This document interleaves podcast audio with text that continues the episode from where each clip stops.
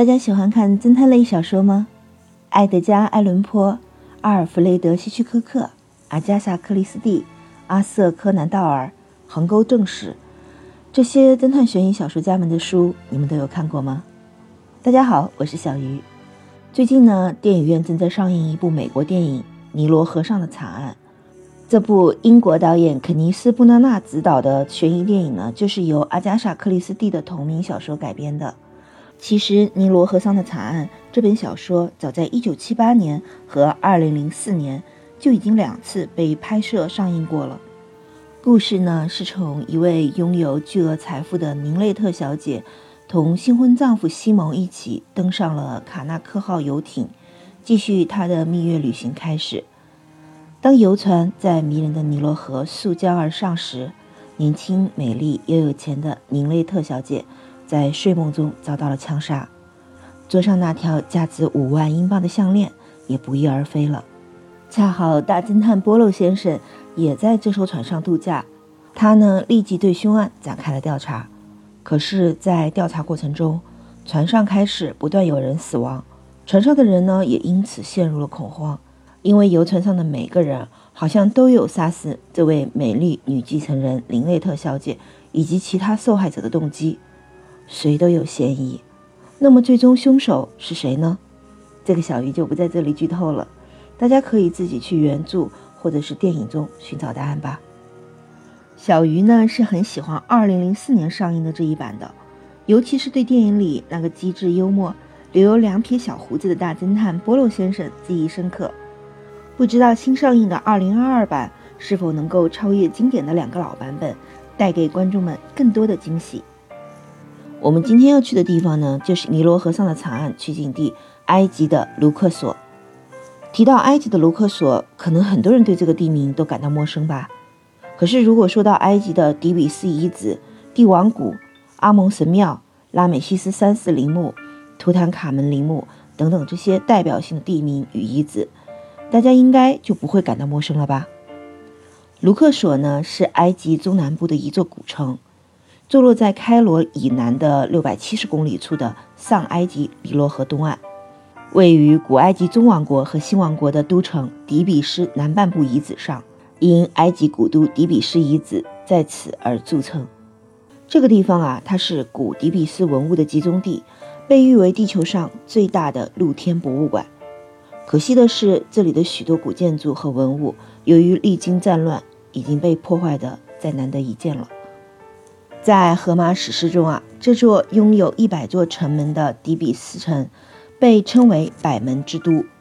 历代国王、法老在底比斯兴建了无数的神庙、宫殿和陵墓。经过几千年的岁月，人们依然能从残缺不全的废墟中想见他们昔日的宏伟。大家来卢克索游玩，一定要安排好行程，因为来这里，你就会发现两到三天的行程只够看个大概。没办法深入感受这些充满历史光环的景点的美好，最好呢能够多待一段时间，慢慢去感知它的古老底蕴。来到卢克索呢，我们首先要去的地方是卡尔纳克阿蒙大神庙。这座神庙是卡尔纳克神庙的主体部分，始建于三千多年前的埃及第十七王朝，供奉着底比斯主神太阳神阿蒙。这座神庙最著名的是它的石柱大厅。这里的巨柱呢，需要五个人才能环抱住。巨柱的顶上据说能够站百来个人哦。像这样的巨柱，在这里一共有一百三十四根，历经三千多年无一倾倒，是不是很厉害？在阿蒙神庙内的壁柱和墙垣上，都刻有精美的浮雕和鲜艳的彩绘，它们记载着古老的神话传说和当时人们的日常生活。一路走走看看。穿过斯芬克斯神道呢，就到达了阿蒙大神庙的附属神庙卢克索神庙。第一塔门是神庙的正门，这里呢原本是两根方尖碑的，但是现在仅留存了一根。另外一个呢，你们猜去哪里了？是的，它呢现在是立在法国巴黎的协和广场上了。来到了第一塔门前呢，就能够看到拉美西斯二世的一对坐像和两对站像。进入第一塔门之后呢？就依次可以看到拉美西斯二世的院子、列柱廊和阿蒙赫台普三世的院子。晚上呢，在这里是有声光表演的，用五彩灯光变换照耀着的遗址，配有解说词和音乐，向游客们呢讲述着古老埃及人民的生活情景。在卢克索这里呢，还有一位女法老的陵墓，她呢就是第十八王朝法老图特摩斯一世的女儿哈采普苏特，她是除克里奥佩拉以外的另外一位女法老哦。哈采普苏特陵庙呢位于底比斯卫城的最北端，哈采普苏特将自己的陵庙建在峭壁上，以一种优雅的效果显示其统治的长治久安。陵庙呢分为三层，刻有许多富含深意的浮雕。作为女法老啊，哈采普苏特有强硬的政治手段。她呢和她的养子，也就是后来的图特摩斯三世呢，一直在暗中争权。可惜的是，在他去世之后，图特摩斯三世呢采取了报复行动，将陵庙中有他形象的地方呢全都毁掉了。现在呢是还在修复中。离开哈采普苏特陵庙，我们必须去拉美西斯三世陵庙看一看。拉美西斯三世是埃及王国新王国时期最后一位拥有实际权力的国王，也是新王国时期最后一位伟大的法老。拉美西斯三世的陵庙又被称为哈布之城，在科普特时代呢，这里呢是一座具有相当规模的城市。这座陵庙保存的较为完好，它的面积呢是仅次于阿蒙神庙的。神庙的外墙上刻有著名的全景浮雕。即便是现在，依旧能看到色彩艳丽的壁画。这个景点呢，其实是有些冷门的啊，但是呢，小鱼却觉得是非常值得一看的地方，因为它是法老统治时期最后一座大型的建筑工程，也是埃及最后一段富饶时期的纪念物。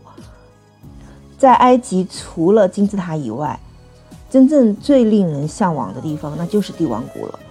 帝王谷啊，是一个充满神秘色彩的地方。谁也说不清楚它的来龙去脉，其中最为神秘的就是图坦卡门法老。这位法老呢，他在位九年，死的时候呢却只有十九岁。这位法老呢，他在位的时候是没有什么显赫功绩的，但是呢，却在死后啊，因为陵墓内神秘的诅咒，导致参加过墓穴发掘的工作人员接二连三的因为各种原因死去而闻名于世。或许是因为有着神秘咒语的保护，图坦卡门的陵墓是帝王谷中唯一一个经历了三千三百年仍然完好无缺的法老陵墓，直到近代才被发掘出来。如今啊，年轻的图坦卡门法老呢，依然躺在墓中的石英棺中，但是那些曾经陪伴他的珍宝呢，都已经在开罗的埃及博物馆里呢。不过呢，对于这一切，我想法老已经不在意了，因为他和帝王谷里的其他国王们呢一样，都已经成为了历史的过客。只有他们留下的这些遗迹和这些文物，向人们诉说着古埃及曾经的辉煌。那参观完帝王谷呢，我们也差不多要到了离开的时候。离开卢克索之前啊，可以去卢克索的旅游市场二楼的马尔哈巴餐馆尝一尝当地的美食。这家餐馆的食物呢是相当有特色的中近东菜系，价格低廉，种类繁多。尤其要推荐的是这里的烤鱼，鱼呢是从尼罗河上捕来的，味道非常不错。餐馆有露天座位，可以一边用餐一边欣赏卢克索神庙的夜景。作为同为四大古国的埃及，这里有太多神秘美丽的人文风景。等有机会，小鱼呢再带大家去埃及的其他地方看看吧。下一站呢，我们去寻找春天吧。